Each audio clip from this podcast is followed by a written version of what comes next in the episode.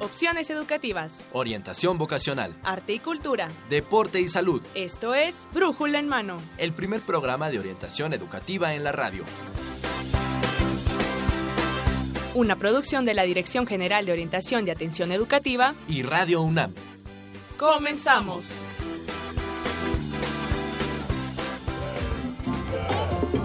Con un canalla como yo y un pasaporte al Congo, ¿quién no iría? Si buscas chico formal, búscate un alto. Y otro pecado capital, ¿qué será? ¿Qué será? Es mi vida, no quiero cambiar. Los chicos no lloran, solo pueden soñar. Es mi vida, no quiero cambiar. Los chicos no lloran. De esta canción de Los chicos no lloran de Miguel Bosé, comenzamos Brújula en mano hoy 8 de febrero del 2016 y vamos a transmitir nuestro programa 1024.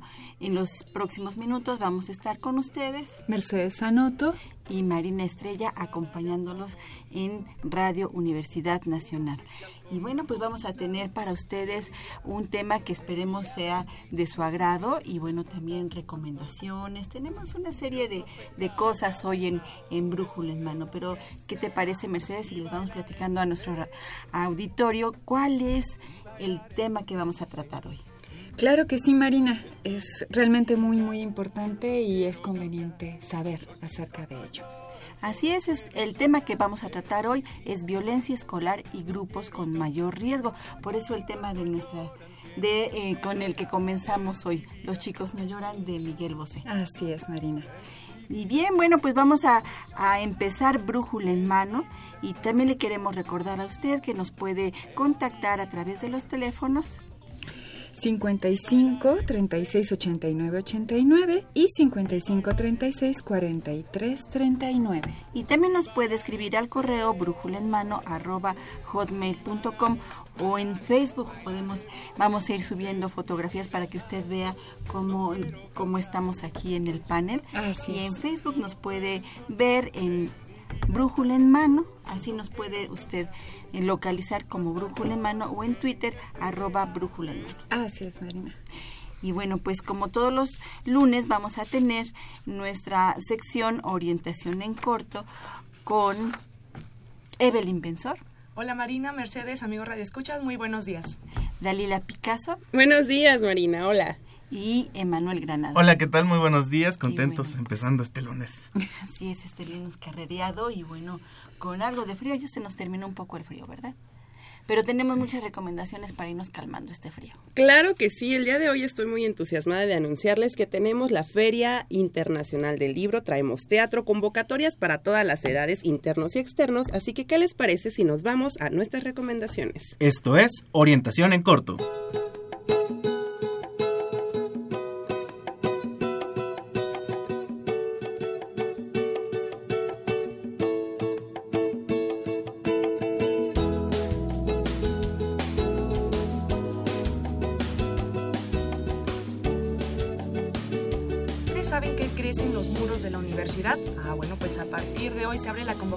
Clorofilia, certamen de diseño y elaboración de jardines verticales. En esta convocatoria podrás participar con un proyecto para el diseño y elaboración de un jardín vertical para nuestra máxima casa de estudios. Llámanos para conocer más detalles.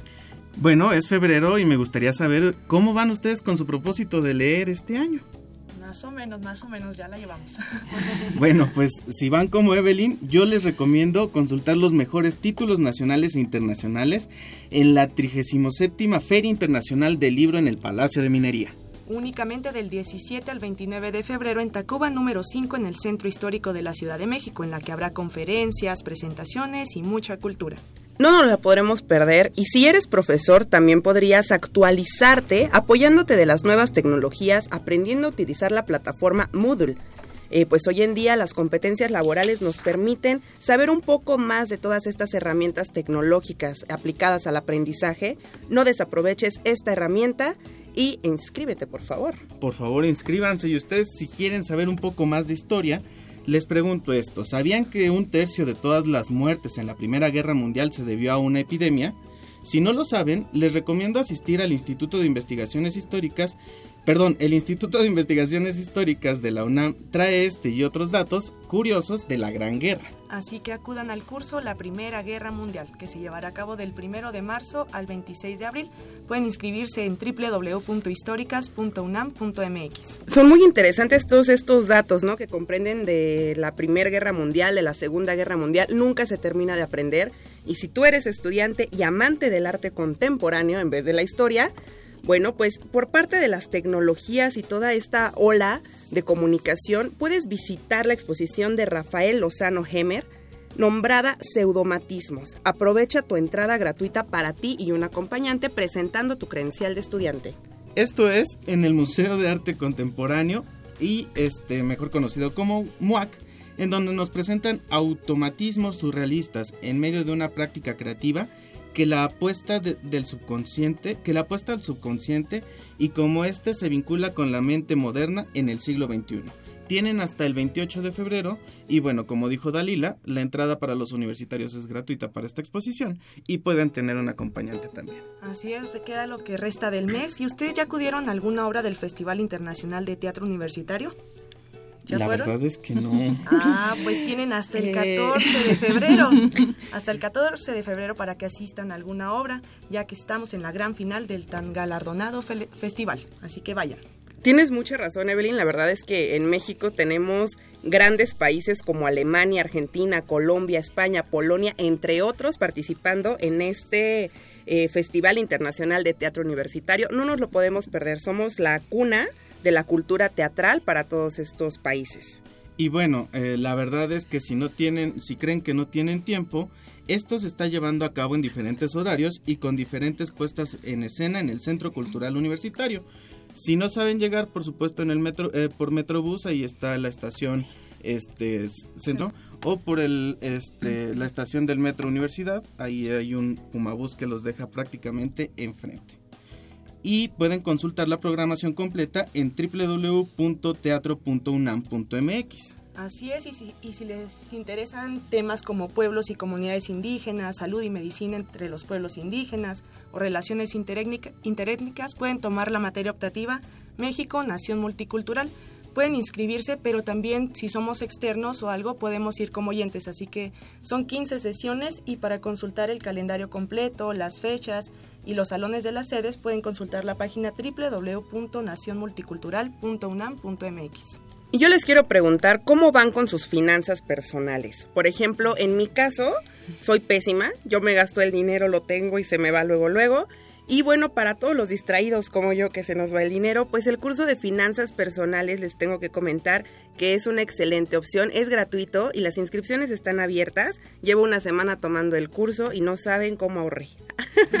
Entonces la División de Educación Continua y la Facultad de Contaduría y Administración traen este curso y otros más para nosotros como estrategias de negociación, fundamentos estratégicos de empresas y estos se van a estar llevando a cabo a partir de hoy y posteriormente se abre otra fecha, el 9 de febrero. Llamen al 55 33 16 17 o llámenos a nosotros para más información. Así es, y yo traigo para ustedes, para todos los deportistas, la tercera carrera de convivencia del plantel 8 de la Escuela Nacional Preparatoria 2016. En este año, bueno, se cumplen 50 años de esta de inauguración de este plantel y nos traen esta carrera. Por supuesto pueden participar eh, varones y mujeres, eh, alumnos, maestros, administradores de la Escuela Nacional, padres de familia de la, Prepa 8 y exalumnos también. Las inscripciones es, en eh, prepa8.unam.mx, diagonal deportes, diagonal. Y bueno, tiene una cuota de recuperación de 120 pesos y el cupo limitado es a 2.500 corredores. Así que ya lo saben, pueden ponerse en contacto con nosotros a los teléfonos 55 36 89 89 y 55 36 43 39. Apóyenos a hacer nuestra comunidad más grande de Facebook y Twitter visitando Brújula en Mano para Facebook y arroba Brújula en Mano para Twitter. Así es, entonces estas son nuestras recomendaciones para toda la semana y regresamos los micrófonos a Brújula en Mano, Marina. Muchas gracias, Emanuel, Dalila y también Evelyn por estas recomendaciones. Y no sé, ¿a usted le llamó la atención alguna actividad para realizar? Yo necesito ahorrar, Marina, no sabes qué mal me va con el dinero. Sí. y bueno, pues ojalá que también a nuestros radioescuchas les interese estos y otras recomendaciones, Emanuel. Sí, la verdad es que yo voy al MOAC, es una exposición que no me gustaría perderme, es dinámica y está muy, muy padre. ¿Dinámica? ¿Por qué es dinámica? Eh, bueno, es una parte creativa y al final es arte en donde tú puedes coexistir con ella, ¿no? ¿Y tú, Evelina, dónde Yo te gustaría? quiero tomar México Nación Multicultural. El semestre pasado la, comencé la materia, pero ya no pude continuar. Entonces, las dos primeras clases que asistí, sí quedé así maravillada, me encantó. Entonces, sí, quiero retomarlo otra vez. Bueno, y si a usted le interesaron algunas de estas recomendaciones de Evelyn Emanuel y también Dalila, nos puede marcar al 5536-8989 o el 5536-4339. Pero también hay otras recomendaciones de la dirección General de Atención a la sí sí a la educación sí claro. Eh, bueno en la FIL de minería vamos a estar en las jornadas juveniles. Entonces sí les recomendamos muchísimo a nuestro auditorio que pueda presenciar pues esta serie de conferencias que nosotros estamos impartiendo allí Em, son conferencias sobre, por ejemplo, elección de carrera, sobre lectura, escritura, incluso hasta manejo de emociones. Entonces es muy diversa la gama de temáticas que se van a abordar allí.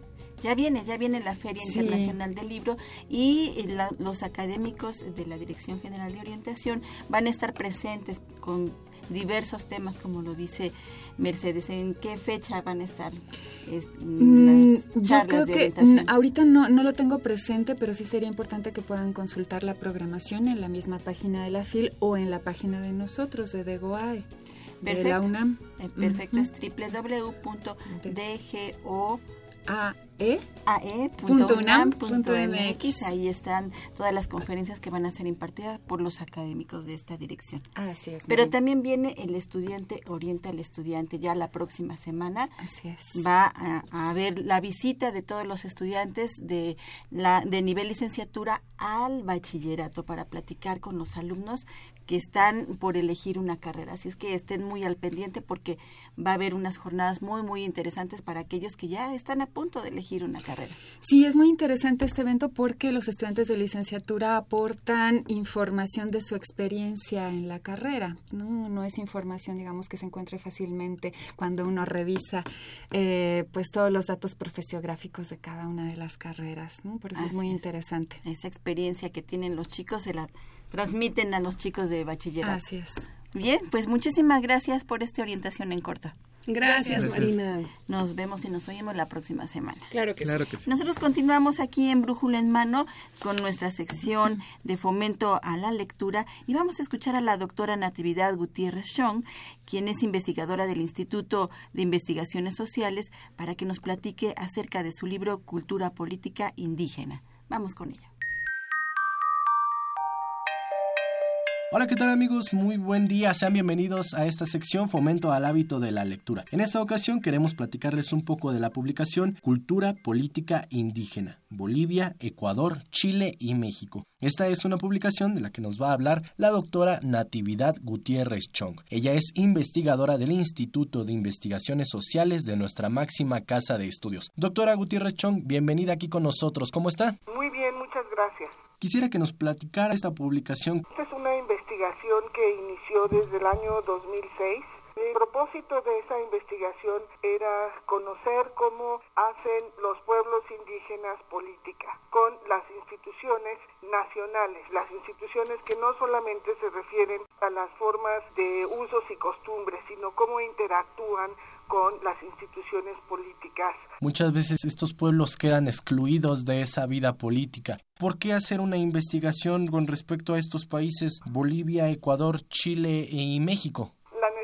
de abarcar el análisis a los otros tres países es porque queríamos ver la comparación de la relación de estos pueblos con los partidos políticos, de hacer política de estos pueblos. Esta investigación que también fue empírica, porque esto significó que tuvimos que trasladarnos a Bolivia, Ecuador y a Chile por este proyecto, de manera que hoy por hoy podemos comparar cómo se interrelacionan distintos pueblos indígenas del continente con respecto a una de las instituciones claves de la democracia. Doctora, casi 10 años de esta investigación. ¿Quiénes han participado en esta, en esta investigación? Aquí han participado muchos estudiantes de bastantes niveles, de licenciatura, maestría, doctorado, postdoctorado. Solamente una investigación de este tipo se puede llevar a cabo en una institución tan generosa como la UNAM que posibilita a sus estudiantes estar en contacto con el investigador.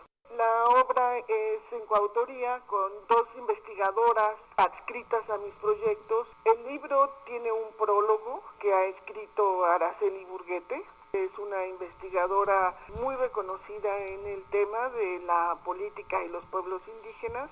Doctora, bueno, se acerca la Feria Internacional del Libro en el Palacio de Minería y sabemos que se va a presentar esta publicación ahí. ¿Qué horario, cuándo va a ser y en qué salón podremos presenciar la presentación de esta publicación? Esta obra se va a presentar el 21 de febrero marco de la Feria Internacional del Libro a las 11 de la mañana en la sala de firmas. Entonces, 21 de febrero a las 11 de la mañana en la sala de firmas se estará presentando esta publicación. Doctora, para aquellos interesados en esta publicación, ¿dónde podrán adquirirla? En la librería del Instituto de Investigaciones Sociales, eh, la distribución que hace la UNAM en sus librerías. Pues allí está amigos, entonces los invitamos a que acudan el 21 de febrero a las 11 de la mañana a la sala de firmas para que puedan conocer esta publicación Cultura Política Indígena Bolivia, Ecuador, Chile y México. Y agradecemos a la doctora Natividad Gutiérrez Chong por este tiempo aquí con nosotros y por darnos a conocer esta publicación. Doctora, muchas gracias por haber estado con nosotros. Muchísimas gracias a ustedes y esperamos verlos el 21 de febrero. ¿Qué tal? Bueno, pues, ¿qué le pareció este título Cultura Política Indígena de la doctora Natividad Gutiérrez Chong?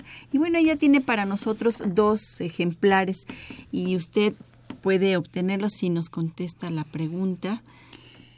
Bueno, ¿cuáles son las causas que consideran ustedes que genera el acoso escolar, que generan el acoso escolar? Así es, o la violencia escolar. Díganos dos causas acerca de cuáles creen que, que sean estas, eh, que sea lo que genera el acoso escolar. Así es, Marina. El tema que vamos a abordar hoy es, es muy importante, corresponde también a un problema muy grave. Y bueno, para ello eh, contamos con la presencia de nuestra invitada, nuestra especialista, la doctora Amada Ampudia Rueda. Ella es profesor titular C de tiempo completo, doctorado en psicología de la UNAM.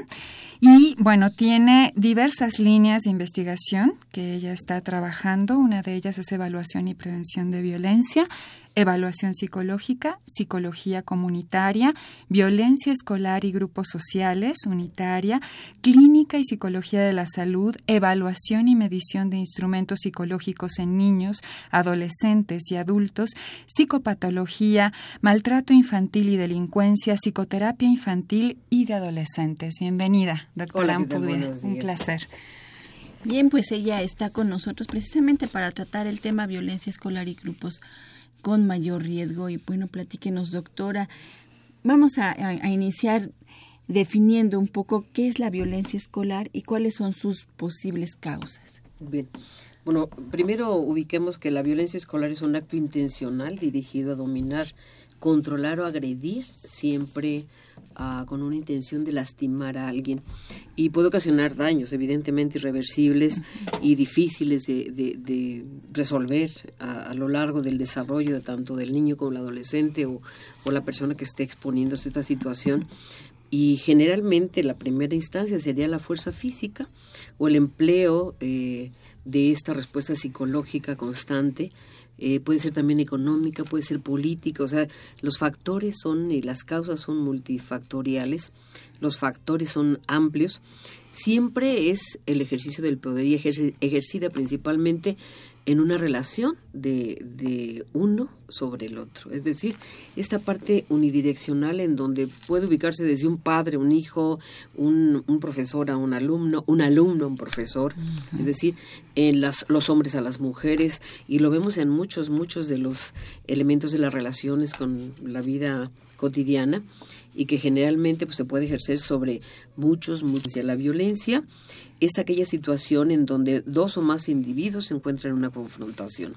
Sin embargo, también tenemos algo que se llama conflicto. Un conflicto, evidentemente, todo mundo tiene conflictos. Sin embargo, en, es algo inevitable en esta primera instancia. Sin embargo, en el conflicto, generalmente las personas pueden resolver o pueden ubicar por la vía no violenta. En la violencia y es la acción directa. Por lo tanto, metemos el contexto, el concepto agresividad. La agresividad es, eh, su fin es lesionar a otro. Es decir, tenemos que ubicar que la intención se produce daño y destruye, contrariamente, por ejemplo, a, ubicar o humillar a una persona. La agresión entonces es un acto de agresividad, es decir, la violencia y es el extremo, es la respuesta totalmente fuera de control de una persona, en donde no puede ubicar ya los elementos de la relación, ni de ninguna manera no hay ninguna forma de resolverlo. Las causas en realidad son múltiples, en general son atribuciones sociales, podemos hablar que son un conjunto de valores sociales, por, por un lado, creencias, representaciones, sin embargo están eh, ubicadas en la desigualdad, es decir, este ejercicio de poder, de poder de uno con el otro y que de alguna manera siempre hay alguien que está ejerciéndolo y otro que se está supeditando justamente a esta forma de poder. Y esta parte en donde las emociones y, la respuesta de la persona no es posible que pueda reaccionar de manera positiva a esa agresión extrema, ¿no? Esta, esta violencia también es física o de qué tipo es esta violencia? Ah, la agresión puede ser de muchos tipos. Puede ser desde la más común que es la física, evidentemente, que es una de las más, más este, agresivas que podemos encontrar. Sin embargo, puede ser, por ejemplo, ignorar, puede ser eh, la indiferencia, puede ser, podemos ir desde excluir. una situación respuesta, excluir, omitir, negar, es decir, cualquier elemento en donde la persona no es considerada, no es tomada en cuenta. Una parte indiferente, por ejemplo, de una persona con otra, es altamente agresiva y lesiona al otro. Cuando no se explica nada, cuando no hay una respuesta en donde la persona no tiene nada de un, un elemento de dónde parte ese tipo de la agresión. Esto es exactamente lo más complejo. La falta de comprensión entre una relación de dos o de un grupo de en un salón donde el niño se siente excluido, en un salón donde un adolescente eh, se siente inmerso en un grupo en donde no, en el grupo de pares o el grupo etario que le corresponde, no hay una correspondencia en esa forma de comunicación. Es una forma de comunicación en donde se empiezan a, a lesionar muchos canales, lo físico, por un lado, que es lo más agresivo, hasta llegar a lo psicológico, que sería una parte extrema, ¿no? Y que es bastante negativa y que muchas veces ni, legalmente podemos probar cuando una persona agrede físicamente, una señora que ha sido golpeada y si no llega con golpes, pues no le van a hacer caso, ¿no? Tiene que llegar con el morete. Esta parte es muy importante que tenemos que considerar. Cuando alguien desarrolla ese tipo de, de respuestas negativas, evidentemente estamos lesionando toda una estructura psicológica, emocional, intelectual, de muchos tipos para poderse adaptar, ¿no? Claro.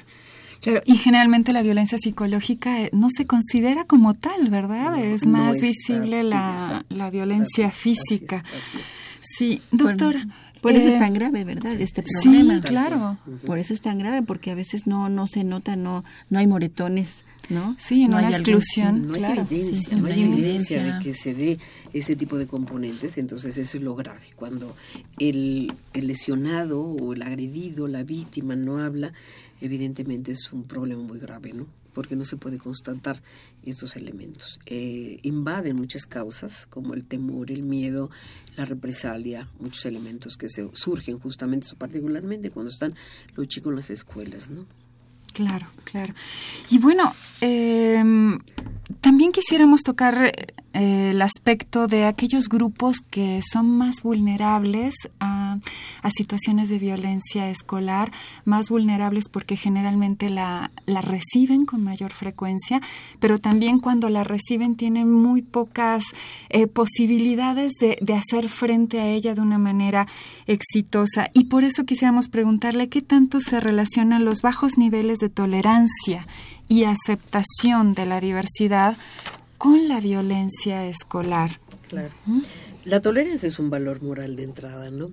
Es decir, esto implica el respeto íntegro de otro. Es de, ubicamos que en el sentido las diferencias inherentes a la naturaleza humana son de alguna manera basadas en una comunicación de tolerancia.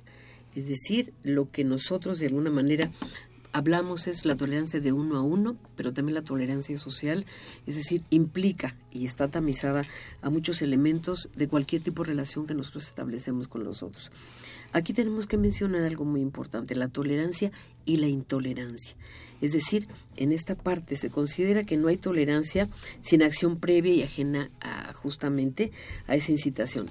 Es un valor que de alguna manera nosotros estamos ubicando, es una condición previa que se tiene que dar. Sin embargo, en su antónimo, la intolerancia, está ligada justamente a esta parte defensiva preventiva que nosotros tenemos que mirar del otro. Eh, justamente la diversidad en términos de las diferencias que nosotros estamos mirando en cualquier ambiente donde está el joven, donde está el niño, en una eh, en, la historia de cualquier individuo, denotan actos violentos de manera indiscriminada, de manera recurrente. No podemos ser capaces de percibir, de identificar elementos del otro y aceptar muchas veces lo que de alguna manera molesta o interactúa con el otro esa parte de la intolerancia nos lleva justamente a donde, a ver, en donde que los grupos no son capaces de ver las diferencias de uno con el otro. Siempre en este ejercicio de poder tendemos a ubicar los elementos del control siempre sobre el otro. La falta de tolerancia como un valor, justamente ahí es el elemento importante de la prevención que tenemos que trabajar. Enseñarles a los jóvenes que la tolerancia con el de los demás, el respeto a lo que tenemos enfrente, con el que nos relacionamos, en cualquiera de los ámbitos, en la familia, en la escuela, en cualquier elemento tenemos que ser y tener esa parte importante. La intolerancia, no poder percibir esas diferencias con los demás. No somos iguales, sin embargo, podemos decir que pensamos que los demás queremos cosas que los demás quieren y que no somos capaces de diferenciarlo uno con el otro, ¿no? Que ahí está en principio el punto central de lo que es la violencia, ¿no? Y particularmente en la escuela, los niños lo aprenden, lo traen de casa, mamás intolerantes, familias donde no pueden ser capaces de darle lugar, un espacio de respeto a cada uno de sus miembros, ¿no? Muy, muy interesante. José Guadalupe Medina nos eh, dice que para él dos causas eh, que inician esta violencia escolar son los malos ejemplos que dan los padres y familiares a los, a los niños esa agresividad con la que se tratan los padres o, o que muestran en el hogar, esto, bueno, pues inicia con una agresividad para que los niños lo lleven a, a la escuela. Claro bueno, también dice que la falta de confianza que tienen los niños hacia sus padres para comentar lo que les sucede en la escuela, también eso hace, dice José Guadalupe Medina. Muchísimas gracias por su comentario. David Gómez Sixto también dice que eh, la eh, ¿Focalización? Sí, la, eh, la, focalización, la, la represión del sistema y la degradación del Estado. El sistema genera la violencia por ser un represor. Digamos que también, como nos decía ya la doctora Ampudia, bueno, es multifactorial este esta violencia escolar. Puede ser una violencia social, puede ser una violencia de, de, que viene de la familia que viene de la familia muchísimas gracias por sus por sus comentarios pero qué sucede doctora cuando eh, eh, pertenece uno a un grupo a un grupo a un grupo social que a lo mejor es más vulnerable que otro grupo social. ¿Qué es lo que pasa con esto? ¿Y, cuáles serían estos grupos sociales también más vulnerables? Por ejemplo, eh, indígenas que llegan a la ciudad, la situación con la que se enfrentan en la escuela, a veces pues son víctimas de, violencia, entonces si nos pudiera comentar un poquito sobre ello. Es, es muy interesante porque un grupo vulnerable como tal en realidad puede ser cualquier persona. Aquí tenemos dos componentes importantes. Uno, la vulnerabilidad propia que tiene una persona. Esa vulnerabilidad y la incapacidad que tiene una persona para decir que no para detener algo, que algo que le está molestando. Desde ahí tenemos de principio un factor individual. Después viene un factor familiar que sería un alto riesgo, esos grupos vulnerables que de alguna manera se exponen los niños, las mujeres, los ancianos, las personas discapacitadas. Todos estos grupos pensamos son personas vulnerables, pero también vamos a encontrar un extremo una vulnerabilidad, por ejemplo, de una mujer sobre un hombre que ejerce el poder tan fuerte que puede verdaderamente lesionar al varón, cuando que culturalmente el varón tendría que ser históricamente el que ejerciera esta situación de poder.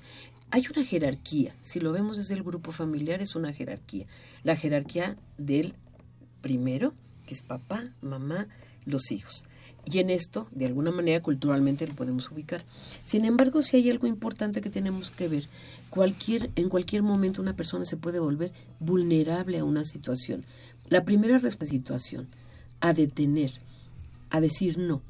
Esa es la primera parte en donde la persona se siente incapaz de resolverlo hay otros factores individuales que hacen que la persona no puede resolverlo. Sin embargo, cuando entramos en contacto con el primer grupo, que sería el, grupo primario, que sería la familia, la familia tiene que ejercer también una influencia muy importante en esta parte de la socialización del menor o del desarrollo en donde empiezan a ver estos factores evidentemente complicados, en donde tiene que ver con estilos de, de, crianza, las relaciones, las figuras parentales, ¿verdad? Papá, jerárquicamente el padre, quien es el que domina, controla, pregunta, o es la padre, o quiénes son, o son los hijos, y empiezan a ver ahí una dinámica en donde se van ejerciendo justamente esos ejercicios de poder. En un tercer momento viene la parte de la escuela, y la escuela tiene una influencia que podría ser de algún momento también contenedora de estas respuestas. Si encontrara en otros ambientes esas características donde se le diese recurso al niño para poderlo enfrentar, que ese es otro problema también, que hace que el niño a través de todos estos espacios no sea capaz de ubicar estos elementos que finalmente también se vuelve como un grupo, una respuesta vulnerable del individuo, pero que también con el tiempo, en tanto acoso puede realmente y hostigamiento, puede generar una respuesta o una contrarrespuesta y el volverse agresor. ¿Sí? Es decir, cuando se identifica con un agresor, entonces él empieza a tener este doble juego. El grupo vulnerable puede ser una mujer, evidentemente, ¿sí? Porque el marido la acosa o la hostiga, ¿verdad? O la agrede o, la puede este, lesionar a través de no, no darle dinero si la mujer no tiene esa expectativa porque esperar siempre que le den y no ella hacer actuar algo que ella pueda hacer porque no ve sus propios recursos, porque no ve, porque ahí están los perfiles justamente de tres figuras importantes, el agresor, la víctima y los observadores. Entonces en estas tres posiciones vamos a ir viendo que cada uno va eh, metiéndose y se, y se está inmerso en una situación de una relación violenta que no se detiene o el mismo vecino que sabe que le agreden y que no dice nada, o la misma familia que encontramos de manera recurrente que es alguien, un agresor muy, muy, muy este, cercano, y no dice nadie nada. Ese es un problema muy grave ahí está la vulnerabilidad. La vulnerabilidad está implícita en un individuo, pero también en un grupo, pero también en una sociedad. Es decir, si lo vamos poniendo hasta macro, en una situación de un modelo ecológico, podemos hablar hasta de el mismo grupo este, social, ¿no? Que de alguna manera toleramos o, nos volvemos intolerantes, pero tampoco hay ningún movimiento ni una respuesta donde podamos detener las cosas que nos están afectando de manera importante en nuestras emociones, en nuestra vida cotidiana, en muchos elementos, ¿no? Esa vulnerabilidad la tenemos o podemos tener a, expuestos a nadie, no nos lo podemos dar cuenta. ¿En qué momento yo me siento vulnerable o no, o soy expuesto a una situación de víctima, ¿verdad? En donde no soy capaz de detenerlo. Ese sería el punto, ¿no? ¿Por qué las personas no pueden detener esa situación de violencia? Claro, claro, ahí son tres figuras, como usted lo dice, tres muy, muy, muy marcadas, donde está la, la víctima, el victimario y también aquellas personas que observan toda esta situación.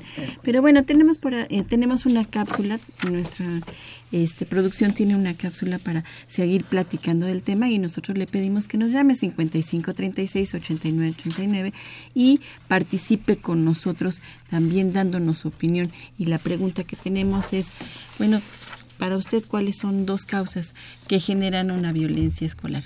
Platíquenos y llámenos 55 36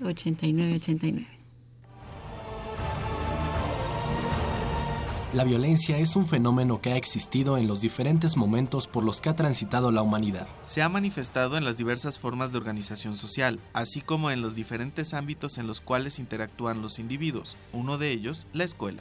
El acoso escolar engloba todas aquellas conductas intimidatorias que ejerce un alumno hacia otro las cuales son llevadas a cabo con la participación directa o indirecta de otros alumnos. Conductas que no solo Cada día cobra más víctimas, siendo las principales aquellas que integran los grupos vulnerables. ¿Has escuchado hablar de los grupos vulnerables en el ámbito escolar? Los grupos vulnerables son aquellos alumnos que representan un número menor dentro de un contexto escolar. Estos grupos están conformados por personas indígenas, personas con discapacidad u homosexuales, quienes enfrentan situaciones de mayor desventaja social, educativa y personal en relación a sus pares, colocándolos en una posición de mayor riesgo para ser molestados por la comunidad educativa. Si supieras que tu hijo o hija molesta a un compañero de algún grupo vulnerable, ¿qué harías? Quédate con nosotros, sigue escuchando Brújula en mano.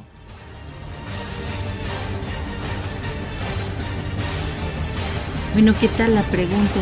Si usted supiera que su hijo o hija molesta a alguien, ¿qué es lo que usted haría? Contéstenos, por favor, llámenos 55 36 89 89. Es muy interesante también la opinión que usted tiene y los comentarios. Ya sabe que nosotros hacemos el programa también con usted. 55 36 89 89 o 55 36 43 39. Así es, siempre es muy grato tener la oportunidad de escuchar sus comentarios. Así es. Sí, sí. Bien, doctora, eh, ¿qué sucede en particular con los jóvenes que pertenecen, por ejemplo, a un grupo indígena frente a una situación de acoso o maltrato dentro del contexto escolar? Bueno, en realidad el acoso o violencia escolar contra alumnos indígenas no es un fenómeno realmente aislado. ¿eh? eh se gesta en las aulas y por el contrario, en los salones se producen eh, elementos de conducta y de convivencia aprendidas. De las conductas aprendidas podemos hablar que entre estas relaciones de desiguales, discriminatorias y de alguna manera hay un desconocimiento justamente de estos derechos humanos. Em, yo me recuerdo cuando nosotros éramos pequeños nos daban una materia que se llamaba civismo y creo que tenía un impacto y nos enseñó muchos elementos. No sé si ustedes, yo soy más viejita Todavía. Que eh, Todavía se imparte. una dirección y un contenido. Me parece que eh, había cosas que nosotros aprendíamos, sobre todo de respeto, de derecho, de, ubicar a las personas como son y no viendo esas desigualdades, esas diferencias entre, entre las personas. Por esta razón, justamente creo que eh, estas respuestas cuando son esos grupos indígenas, eh, de alguna manera tienen una, una filosofía muy profunda estos grupos étnicos. Y si los conociéramos de cerca de verdad aprenderíamos mucho de ellos verdaderamente. Nosotros tenemos un trabajo con ellos justamente con los chicos jornaleros, los hijos de jornaleros, en donde se mueven precisamente haciendo estas labores de trabajo con los con todo el grupo familiar. Y en realidad tiene una filosofía una filosofía muy importante de, respeto y de, y de estructura familiar que yo creo que aprenderíamos mucho eh, en este punto creo que se consideran em, erradicar en ejes transversales en términos de esta parte intercultural en donde no conocemos estas necesidades del otro y que es muy común cuando vemos a los grupos indígenas esa diferenciación en términos de el otro en relación con nosotros. No podemos mirar esa parte del comportamiento como cualquier persona, cualquier ser humano que de alguna manera tiene un desarrollo igual que nosotros. Y eso sería muy importante poderlo transferir a los niños y a los jóvenes. Eh, aquí nos cruzamos un poco con lo que es la tecnología, ¿verdad?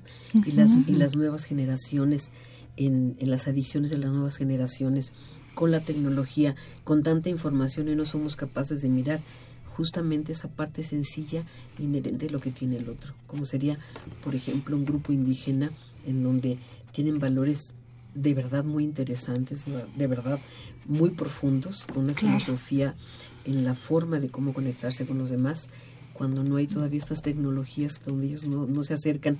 Y en el momento cuando ellos están integrados a grupos en la ciudad o grupos urbanos o suburbanos vemos que justamente desgraciadamente vemos en los jóvenes y en los niños estas diferencias tan tan graves que no, no hemos sido capaces de impactar en los niños de hoy en día no que sería un problema muy grave. Esto y junto con los grupos de discapacidad, por ejemplo. Claro, claro. Las relaciones que tenemos constantes, ¿no? No, no, es impresionante. en grupos de escuelas de niños adaptados y desadaptados o, o niños que tienen algún tipo de alteración y no son capaces de integrarlos justamente a los grupos de otros chicos en donde se, se permea esta respuesta de cuidado, de protección, de respeto, en donde los niños se dan cuenta que hay que apoyar el uno con el otro y, tener y ver la necesidad del otro, que eso es algo importante que no hemos podido transferir a nuestros hijos, ¿no? Y sería muy importante retomar muchas veces todos estos valores, todos estos elementos de cómo podemos ubicar a las personas no por su apariencia, no porque como son, sino básicamente porque son personas. Claro, claro. Sí, sí, sí. Doctor, aquí llama la atención también esta cuestión de que eh, socialmente en infraestructura no tenemos un diseño para integrar a las personas con discapacidad. Ya desde ahí hay problemas muy graves ahora. Entonces, bueno, en la escuela suceden toda una serie de cosas, pero socialmente, ¿no? Las rampas, por ejemplo, eh, muchas cosas, ¿no? Para poderlos integrar, claro. Tenemos eso, eso me parece un, un tanto violento también. Una mala percepción de la necesidad del otro. Y también los mismos profesores tampoco no tienen esa información de cómo tratar a un alumno con este con estas características no de algún grupo social indígena o un grupo este de discapacidad. Qué puede hacer eh, eh, digamos un profesor que tiene eh, chicos con estas características tampoco hay información por parte de los de, de los maestros y los quieren digamos que unificar a veces los grupos son tan, tan numerosos que a lo mejor unifican el trato, unifican la información, entonces... Es un tema complejo realmente eso, porque sí es cierto, los profesores viven en una situación también de, de caos misma, ¿no? Claro. El hecho de solicitarles una gran cantidad de elementos, pero tampoco hacemos programas para tener y dar respuestas de contención a ellos son personas igual que nosotros y trabajan y experimentan una gran cantidad, una ansiedad ante tanto pequeño, en donde muchas veces las figuras parentales tampoco llegan y se los dejan a las escuelas como cámbiales bujías condensadores como si fuera un auto y me lo regresa como bien afinadito, ¿no? es, es decir, trabajar con programas orientados a que los padres, los profesores y los niños como uno tuvieran justamente esa parte de la integración importante del trabajo. Los actores son tres, los papás, los profesores y los mismos niños, que debemos de alguna manera trabajar en esa, en esa dirección importante para evitar justamente toda esa problemática que tenemos hoy en día, ¿no? Y también hay otro grupo que no hemos mencionado, que es el de la diversidad sexual. ¿no? ¿Qué, ¿Qué, nos puede, puede comentar también de los jóvenes que tienen una orientación sexual diferente y que por esta característica pues padecen un acoso escolar o un ciberbullying. Hay, hay algo muy importante aquí, el hostigamiento y el acoso con estos grupos es muy, muy importante, la manifestación, el desprecio sobre todo de los jóvenes y la desconsideración en donde no somos capaces de visualizar estas elecciones, porque son elecciones finalmente en esta parte en donde eh, el odio, la ridiculización, las respuestas de burla, el menosprecio, los motes que son típicos, es decir, hay una, un discurso, sobre todo el, el ubicar, sí, esto ha sido históricamente, ¿no? Como parte de, de una forma de interacción de un adolescente, de un, de un niño. Sin embargo, creo que esto se va permeando a niveles mucho más bajos, lo vemos desde primero desde que el niño entra primero de primaria, lo vemos ejerciendo esta situación de, de respuestas de acoso, de problema, ¿no? Eh, puede ubicarse mucho desde un punto de vista cultural, el hecho de un niño no llora, ¿verdad? eres una niña, eres una, es decir, desde tipificar muchas de las respuestas que los chicos, por cuestiones de vulnerabilidad, por cuestiones de muchos tipos de, de, de factores, pueden estar ejerciendo esta parte de la diferenciación. Sin embargo, en, en el componente muchas veces el grupo social es tan intenso. El chico, cuando está en la primaria, entre 7 y 10 años, tiene que aprender tres elementos importantes, la autonomía, la autodefinición y la autodeterminación, que eso le da un proceso de individualidad muy importante. Pero también es la etapa en donde se tiene que conectar con el otro. Y esto también tiene que ser y tiene que ser permeado por el grupo familia o la escuela. ¿Dónde o cómo podemos nosotros instaurar estas características en los menores que el chico no es capaz de ubicar de manera importante? Es decir, si nosotros seguimos dejando que los menores eh, suelten, eh, desprecien, hostiguen, molesten a los demás, es decir, tenemos que poner no correctivos severos, sino tenemos que, los chicos son, los, los niños son muy moldeables, podemos nosotros trabajar con ellos y enseñarles eso, enseñarles a que tenemos que tener respeto al otro, que tenemos que tener justamente esa cultura de la conexión de el otro, considerar al otro es muy importante. Los niños aprenden eso. Eso se ve desde la primera etapa del crecimiento. Y cuando están en la primaria, es la etapa donde nomás podemos generar este tipo de reacciones.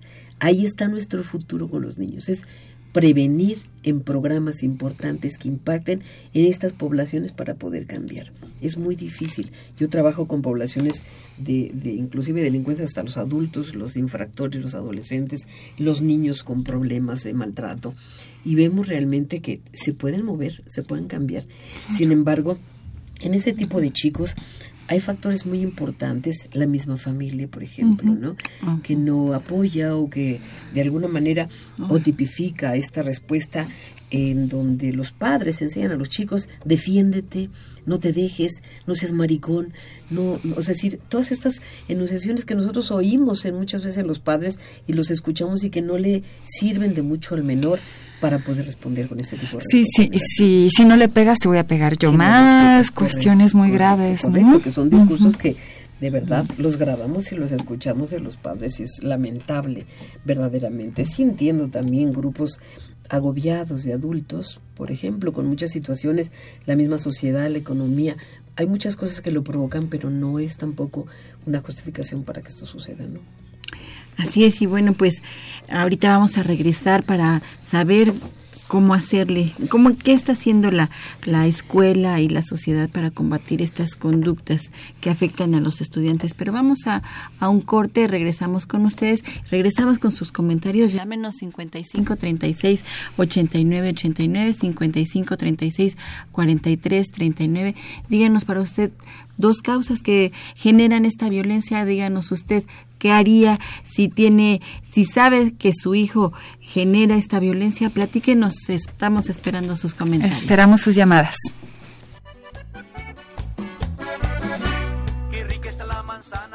Hola Dali, ¿cómo estás? Mira, pasé a comprar manzanas en el camino. ¿Quieres una? Hola, Emanuel. Sí, muchas gracias. Mmm, oye, está riquísima y súper jugosa. ¿Por qué sabe tan diferente a las que yo compro? Ah, pues el otro día buscando información leí que muchos investigadores están trabajando para mejorar los valores nutritivos de los alimentos o algo así, incluyendo el sabor. No inventes. ¿Cómo es eso posible? Bueno, te explico, pero no te atragantes. Fíjate que pueden realizar diferentes investigaciones y experimentos para mejorar la variedad de los cultivos, y creo que también en eso va la producción de los alimentos. ¿Cómo ves? Mmm. Oye, qué interesante. Supongo que si mejoran la producción agrícola, eso también ayudaría a resolver el problema de la demanda de alimentos, ¿no? Efectivamente, eso les ayuda de una manera eficiente y sustentable para que los costos de producción sean menores, y esto pues en beneficio tanto del productor como de los consumidores. Oye, estaría increíble, pero ¿qué estudiaron esos investigadores? ¿Habías escuchado hablar de la licenciatura en ciencias agrogenómicas?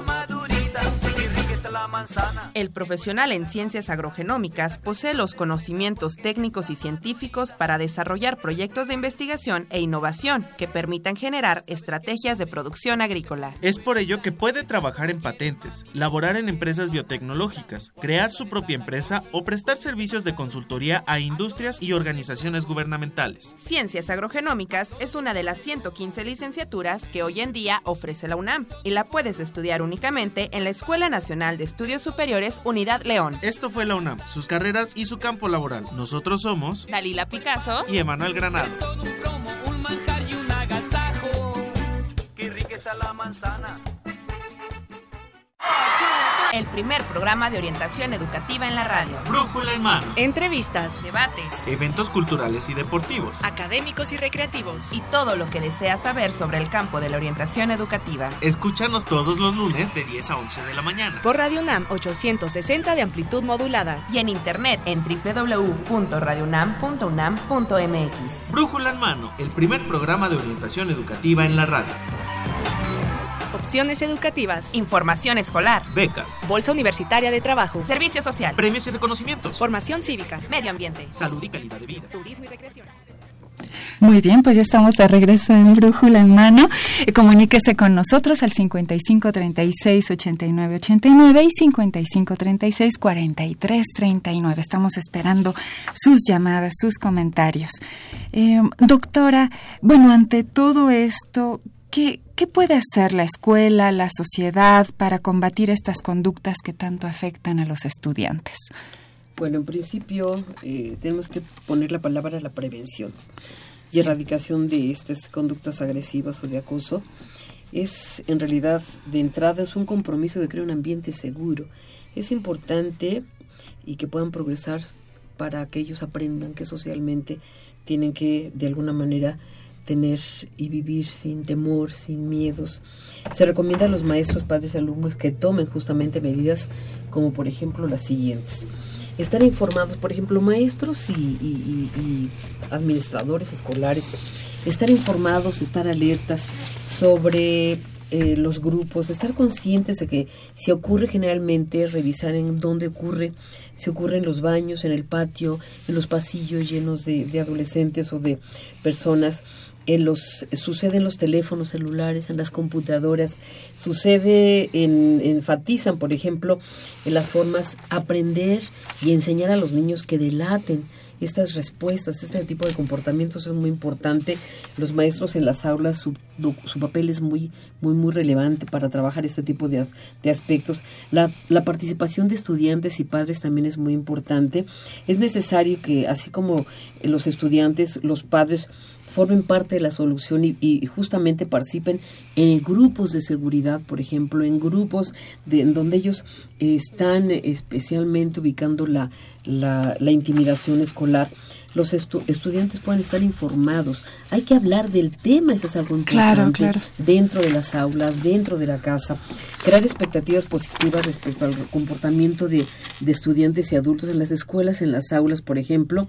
El, el generar un entorno seguro de aprendizaje le da mayor confianza al chico. Los maestros deben crear documentos y trabajar, por ejemplo, con manuales en donde los niños estén informados qué es, cómo es, cómo detenerlo. Es muy importante. Los padres, por ejemplo, de niños acosados, observar la actitud de su hijo para detectar estas señales importantes que muchas veces tienen los chicos. Enseñarle, enseña a su hijo a hacerle acoso, eh, enfrente al acoso. Mientras no se pueda tomar alguna medida, por ejemplo, administrativa, enséñele a su hijo a hacerle frente a la intimidación es por de a ser maltratado. Es decir, el detenerlo es la primera instancia. ¿Cómo? ¿Cómo crear esa estrategia enérgica a fin de decir no? A fin de decir detente, a fin de decir hablarlo, a fin de, de señalarlo, a fin de marcarlo. Eso es muy importante. En cuanto a la víctima, la intimidación en la medida que el victim- la víctima se calla, se aísla, se retracta, esto le está generando mayores problemas. Hay que enseñarles a los chicos no a decir pégale si no te pego. Hay que enseñarles a decir que tienen que hablarlo y tienen que decirlo, tienen que mostrárselo a un profesor, tienen que mostrárselo a un padre, tienen que hablarlo. Pero esto no solamente se queda en un nivel de hablarlo, hay que enseñarles, hay que hablar del tema dentro de las aulas, hay que ubicar, establecer límites con respecto a la tecnología, es muy importante. Enseñarles el uso de la tecnología es muy importante. Sin embargo, hay que ubicar, cómo en los mensajes pueden salir circunscritos muchos elementos de agresión. Hay que enseñarles a los chicos que muchas veces es que yo solamente quise decir esto, no, no quise decir eso. Eso tiene que ver con agresión. Y hay que enseñarles, hay que darles justamente esos lineamientos. Padres de niños acosadores, ¿qué haríamos? Detener el acoso antes de que comience. Hable con sus hijos acerca del acoso, hablar de cómo confrontar un problema para comprender esos signos sociales. Recuerde a su hijo que intimidar a otros puede acarrear consecuencias de índole desde psicológico, desde jurídicos de muchos niveles, que lo Así pueden llevar a otra cosa. Una casa libre de acosadores es muy importante. Tenemos que hacer una política y una regla dentro de la casa. Los niños imitan las formas de comportamiento que se ubican en la familia, en la casa, inclusive en los mismos escuela. Los padres tutores deben dar ejemplos positivos, es muy importante. Detectar problemas de autoestima en los niños, esta timidez, esta inhibición es muy importante. A los estudiantes reportar casos de acoso personal o cibernético constante es muy importante. Darles justamente esta orientación a los chicos cómo de alguna manera ponerles ejemplos inclusive de casos eh, extremos en donde se han llegado a este tipo de respuestas violentas. No responder al acoso con violencia es un primer principio de prevención. No Claro. responder al acoso con la violencia. La violencia trae violencia y en la medida en que nosotros tengamos estar siempre acompañados, tratar de ubicar siempre estas escuelas. No olvide que se debe reportar a un maestro, un entrenador, a un padre, a alguien, a un director, a cualquier persona con la que se está conectando para poder hablar del tema y del problema. Nosotros, por ejemplo, en las escuelas, en la zona 4, de la SEP. Trabajamos con toda la zona y tenemos justamente estas, estas respuestas. Vamos ubicando y enseñando a los chicos a que debemos trabajar justamente con el problema a lo interno de la escuela. ¿Qué es lo que sucede? ¿Por qué se dan ese tipo de problemáticas? Los niños exponen cosas, hacen dibujos respecto a esta problemática y ellos analizan, tienen muy buena capacidad para discernir acerca de lo que deben y de lo que no deben. Esto es exactamente lo que debemos hacer esa cultura para poder trabajar y erradi- erradicar esta problemática. Así es, y bueno, vamos a, este, a leer nuestras, nuestras llamadas. Claudia Marín felicita al- a, la, a la invitada, dice que felicidades por una invitada que, que maneja el tema de manera profesional y eso se difunde a través de los medios para que más gente se interese sobre el tema profesionalmente. Y bueno, pide el contacto de la doctora y también para que nos pueda compartir algo de bibliografía, doctora. ¿Dónde podemos encontrar más, más información sobre esto? ¿Dónde la podemos encontrar a usted? Bueno, yo estoy en la Facultad de Psicología de la UNAM. Mi teléfono es el 5622-2329. Trabajo, soy profesor de tiempo completo y trabajo eh, justamente estos tema, estas temáticas. Hemos escrito algunos eh, libros sobre evaluación del maltrato infantil, de la agresión escolar también. Em, mi correo es amada arroba servidor.unam.mx pueden ustedes enviar un correo y con todo gusto les mandamos la bibliografía de las temáticas que hemos hecho en algunos estudios preliminares y eh, sobre el problema de la, de la violencia. Muy bien, búsquenos en Brújula a través de Facebook, ahí vamos a poner estos estos datos o llámenos 5536-8939 para repetir esta información. También agradecemos a Carmen Pérez de Azcapotzalco, a Fernando Vega, gracias por sus comentarios, gracias por sus por sus causas. Y bueno, eh, estamos entrando ya a la recta final. Rapidísimamente, hay un hay un seminario, un seminario, Mercedes, ¿nos podrías comentar acerca de ello? Bueno, eh, existe el Seminario Universitario Interdisciplinario sobre Violencia Escolar, es el SUIBE, y bueno, la, la doctora nos podría ampliar la información acerca de, Sí, es de este seminario. iniciativa promovida por la Universidad Nacional Autónoma, de México, UNAM, con el fin de desarrollar alternativas ante el problema de la violencia escolar, no solo como una situación que se puede encontrar dentro de los centros escolares, sino eh, como un fenómeno que altera la, e irrumpe los distintos espacios que constituyen la realidad. En este nuevo espacio es una generación de análisis de alternativas a la problemática a través de reflexiones, investigaciones, propuestas en la que de alguna manera eh, participamos varias entidades de la facultad y de la Universidad de Iztacala, Zaragoza, Catlán. Eh, habemos profesores de muchas áreas y de muchas eh, orientaciones también y es un espacio, el objetivo es reflexión, el análisis de la violencia a nivel nacional e internacional como base de una investigación y metodología interdisciplinaria que es importante. Eh, se desarrolla un modelo de atención, mediación e intervención para la formación de protocolos justamente e investigación y orientación de políticas públicas para el manejo de la violencia. Así es, pues qué bueno que la UNAM está también atenta a este a este tema y bueno este grupo interdisciplinario eh, nos va a dar mucho, nos va a dar mucho para para eh, estudiar este tema, para dar alternativas. Está muy muy interesante este Así grupo. es. Y bueno, pues llegamos ya a nuestra a nuestro final del Sí, programa. Marina. Les vamos a hablar a nuestros ganadores. Muchísimas gracias a toda la gente que nos que nos llamó y bueno, nos esperamos la- el próximo lunes a las 10 de la mañana con el tema enamoramiento. Ojalá que a usted a usted le guste también este tema. Y bueno, estuvimos en los controles técnicos Socorro Montes, en la producción y locución Miguel González, Evelyn Benzor, Dalila Picasso y Emanuel Granados, como productor general y realizador Saúl Rodríguez Montante y bueno, como nuestra invitada especial la doctora Amada Ampudia Rueda. Muchas gracias. Muchísimas gracias por haber estado con Buen día. nosotros, doctora. Y bueno, cualquier duda, comentario 55 36 89 89. Nos quedamos otro poquito para que atendamos sus llamadas. Claro que sí, Marina. Y bueno, nos despedimos de ustedes. Mercedes Sanuto. Y Marina Estrella, nos escuchamos la próxima semana.